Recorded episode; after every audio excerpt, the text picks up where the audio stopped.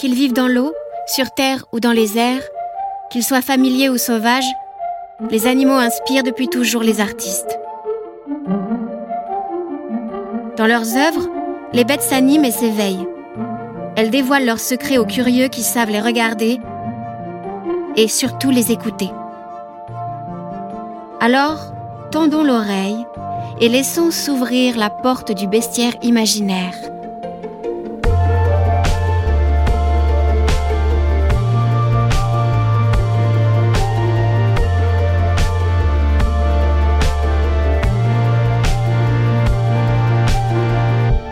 Voici Le chien papillon, une fiction imaginée par Marie Desplechin à partir du tableau Chien qui a avalé une boîte aux lettres d'Erwin Wurm.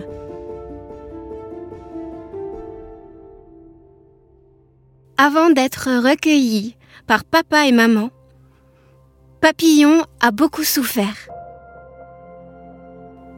Papa et maman ne s'appellent pas vraiment papa et maman. C'est Papillon qui les a baptisés comme ça par amour.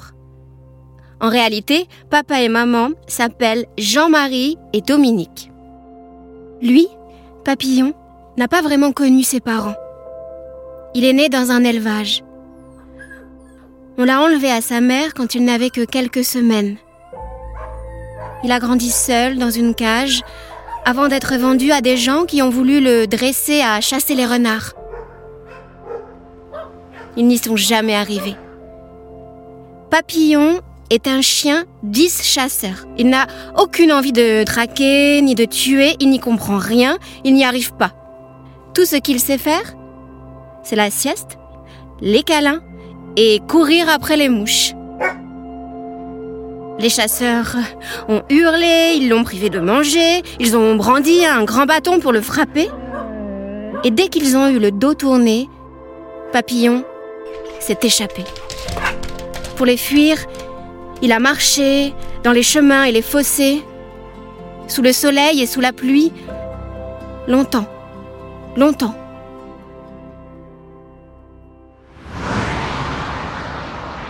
Jean-Marie et Dominique l'ont trouvé au bord d'une route, fatigué, trempé, crasseux et affamé.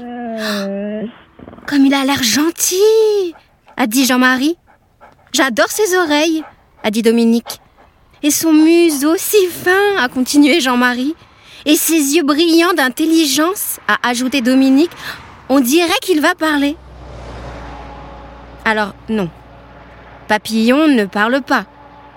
Pour se faire comprendre, il aboie en langue chien. Mais il comprend. C'est un don très rare qu'il a reçu à sa naissance. Il connaît une quantité de mots humains. Jean-Marie se penche vers lui et le prend dans ses bras. Fais attention, lui dit Dominique. S'il a peur, il risque de te mordre. Papillon lève vers elle ses yeux brillants d'intelligence. Ses babines se retroussent sur un bon sourire de chien. S'il pouvait parler, il lui dirait Ne t'inquiète pas, gentil inconnu, je vous ai entendu et je vous aime déjà mais il ne peut pas parler. Alors il se pelotonne dans les bras de Jean-Marie. Il ferme les yeux et s'endort.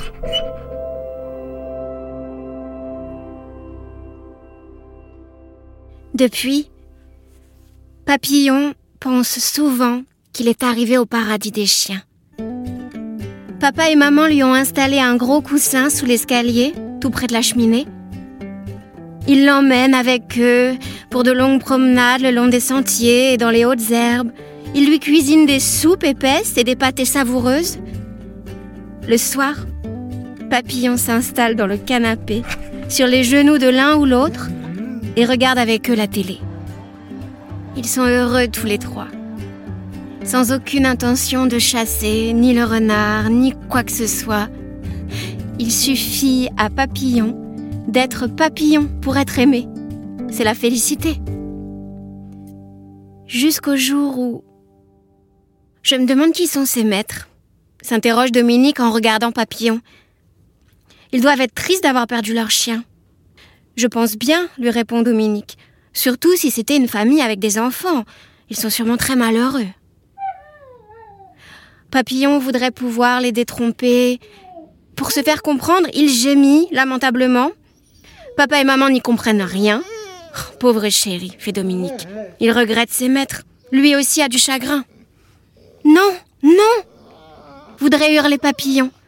Aucun chagrin, une grosse trouille et c'est tout. Mais tout ce qu'il parvient à sortir de sa gorge est un long ululement. Oh, il me déchire le cœur, soupire Jean-Marie. Ses maîtres vont sûrement faire un avis de recherche. Tu retrouveras ta famille, mon petit papillon, je te le promets. Papillon serre les mâchoires pour arrêter le hurlement qui monte du plus profond de lui. Il se croyait en sécurité, il avait tort. Il va falloir qu'il fasse très attention, lui aussi, aux avis de recherche. Il n'a pas tort de se méfier, car à quelques kilomètres de là, les chasseurs sont à sa recherche.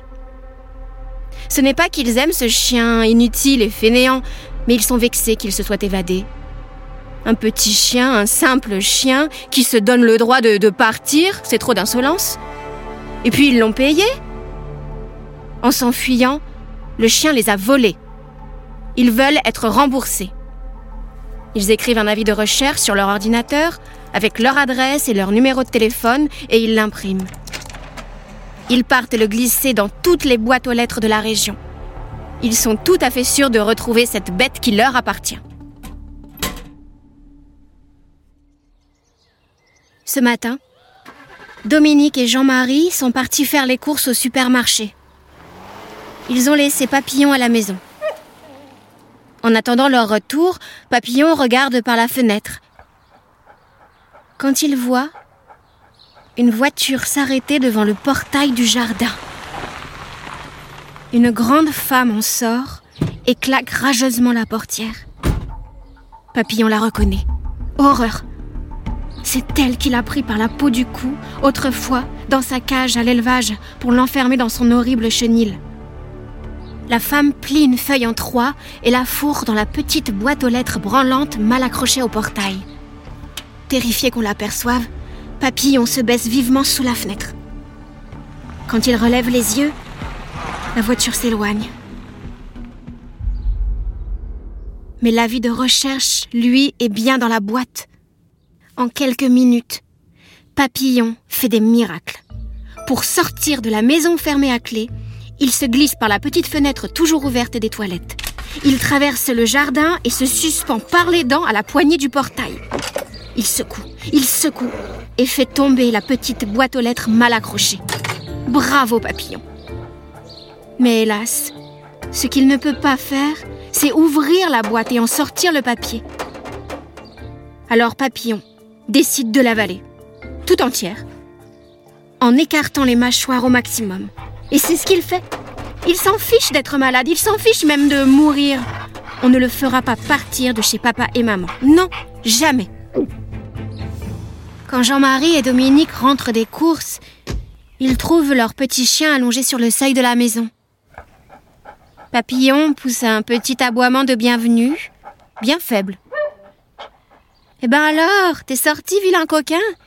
dit Dominique en se penchant sur lui Papillon se dresse maladroitement sur ses pattes pour qu'elle lui caresse la tête. Qu'est-ce que c'est que ça? s'inquiète Jean-Marie. Une grosseur au ventre, on dirait qu'il est malade. Mais il n'avait rien ce matin, proteste Dominique. Oh, Jean-Marie secoue tristement la tête. C'est sûrement une terrible maladie fulgurante. On ne peut sans doute plus rien faire pour lui. Tais-toi, dit Dominique. Filons chez le vétérinaire. Dominique reprend le volant et fonce à toute allure chez le vétérinaire. Jean-Marie garde Papillon tendrement couché sur ses genoux. J'ai les larmes aux yeux, dit-il. Pauvre petit chien. Ma parole s'étonne le vétérinaire en palpant l'abdomen de Papillon. Voilà une grosseur au ventre bien dure et bien carrée. Avant toute chose, il faut faire une radio. Jean-Marie et Dominique patientent dans la salle d'attente quand le vétérinaire ouvre toute grande la porte. Il crie Je n'ai jamais vu ça. Votre chien avait une boîte aux lettres dans le ventre. J'ai dû l'opérer pour la retirer. Comment ça, une boîte aux lettres? Fait Dominique en bondissant de sa chaise. Je lui ai pourtant donné ses croquettes ce matin. Oui, répond le vétérinaire. J'en ai retrouvé quelques-unes dans l'estomac. À ce propos, voulez-vous récupérer votre boîte aux lettres? Burk, non, non. J'ai mis Jean-Marie. Mettez la boîte à la poubelle et rendez-nous papillon. Dominique conduit très doucement pour rentrer à la maison. Papillon porte un gros pansement sur le ventre. Il est encore tout endormi par l'opération. Mais qu'est-ce qui lui a appris d'avaler cette vieille boîte aux lettres? se demande maman. Il est encore jeune, répond papa, il fait des bêtises, c'est normal, il grandira. Oui, dit maman, mais je ne le laisserai plus tout seul à la maison. Papillon entend chantonner les voix de papa et maman. Il a un peu mal au ventre, mais ça n'a pas vraiment d'importance. L'important, c'est tout l'amour qui existe entre ces deux humains et lui, le chien. Il s'endort. Tout va bien.